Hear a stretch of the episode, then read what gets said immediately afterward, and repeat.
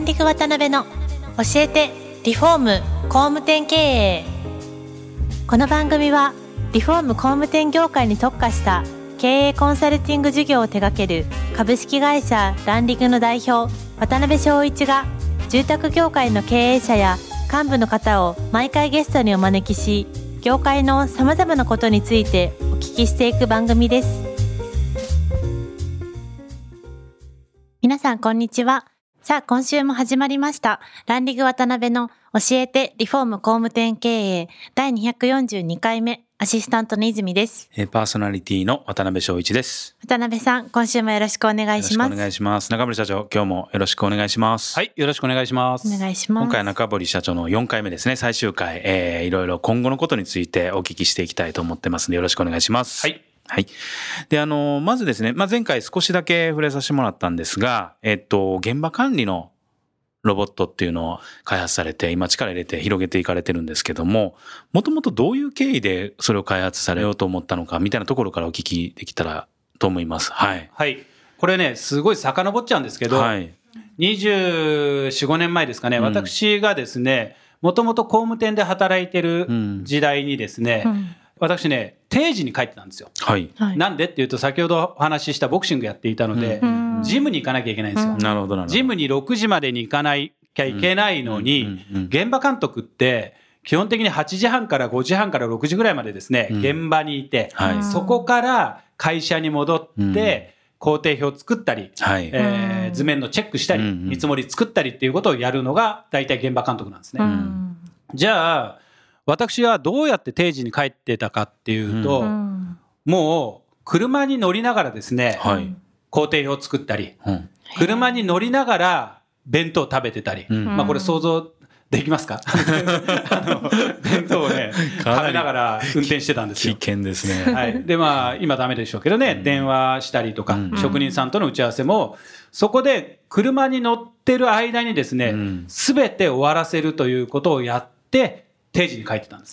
すごいで、その時にですね、うん思ったのが、これどこでもドアねえかな、と思ったんですよね。うんうんうんとかね、あの、例えばですけど、高速道路があったら、都内で働いてたもんですから、うん高速道路結構渋滞するんですよ。はい。この高速道路の橋桁にね、もう一つ、超高速道路っていうのを建てて、あの、料金3倍で、でも払うなとなるほど。いうぐらい、うんそんなことばっかり考えてたんですうよ。ん。というのはね、結局現場監督って、移動がですね、うんものすごくネックになるんです。まあそうでしょうね。はい。うん。うちの会社のですね、株式会社エコモの方でやってる現場監督さんのですね、うん半年間ですね、時間計ったんですけど、はい。うんなんとですね、8時間労働で考えるとうん3.5時間を車の運転に費やしてたんですうね。んうん。3.5時間って3.5割る8でやったら43%。う。うんん43%を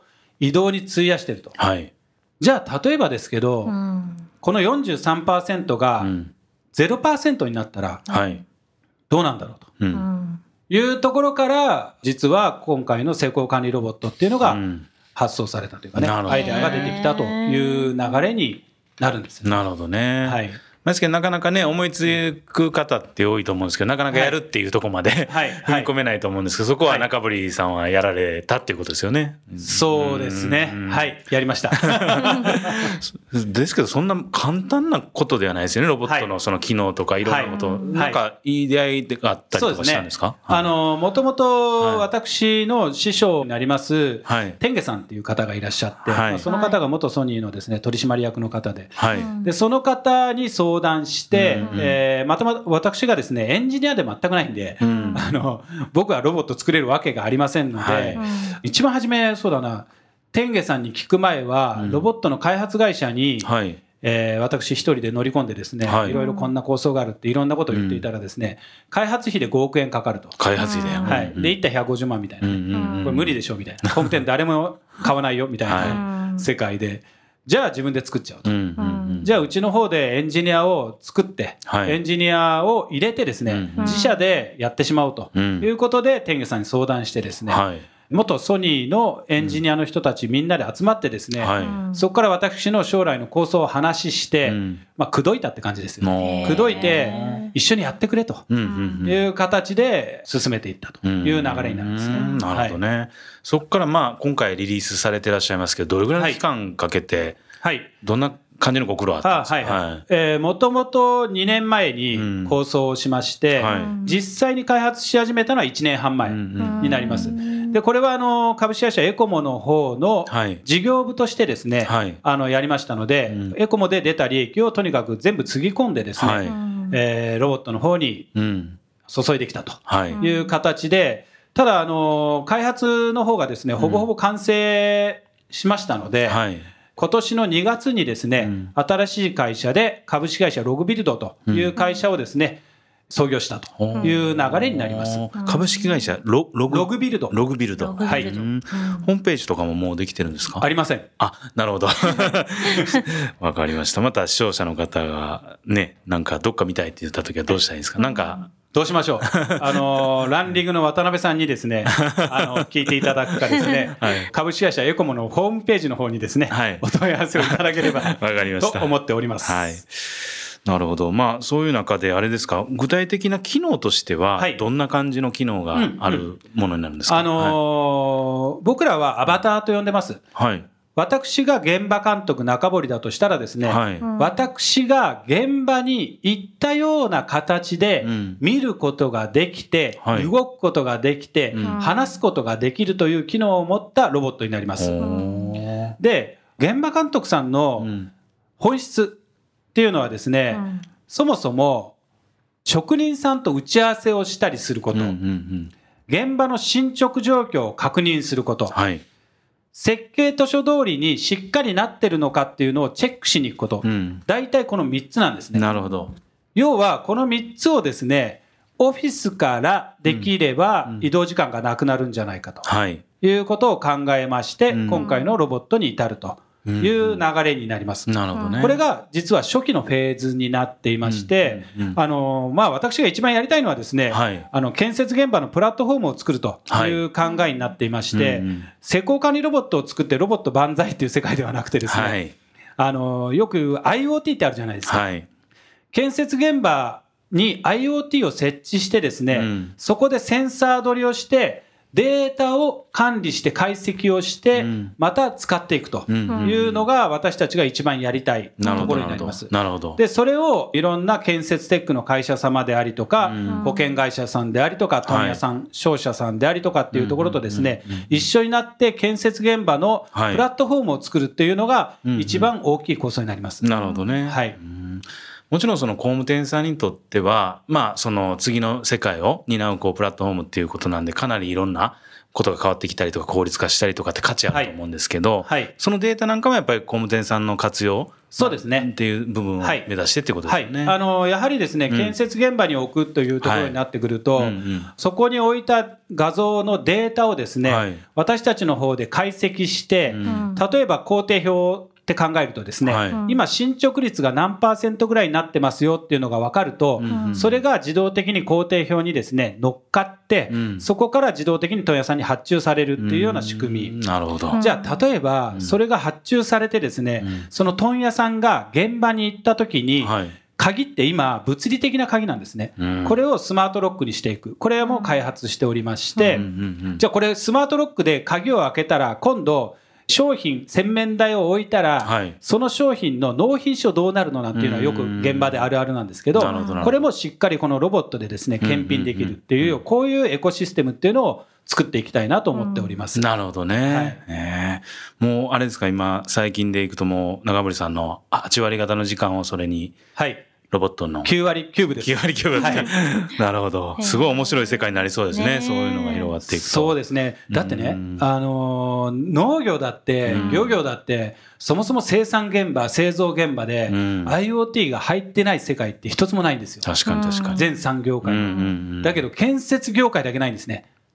これおかしくないですか？確かに。あのー土木ではう、ん小松製作所さんがね、はい少しやられているランドログっていうシステムがありますけど、それにちょっと近いのかなと思うんですけど、住宅業界では全くないので、うんやっぱりここら辺をですね、しっかりやらないと、建設現場ってブラックボックス化してるんですようん。なるほどね。可視化するもの一つもないんで。要はそうなってくると、現場監督さんでありとか、うん職人さん頼りになる俗人化ですね。確かに。職人さんがしっかりやってないとわからない。うん現場監督さんがしっかりやってないとわからない。うん誰もわからないというこのブラックボックス化をですね、うんなくしていって、可視化していくっていうのが私たちの仕事じゃないかなと思っております。なるほどね。はい。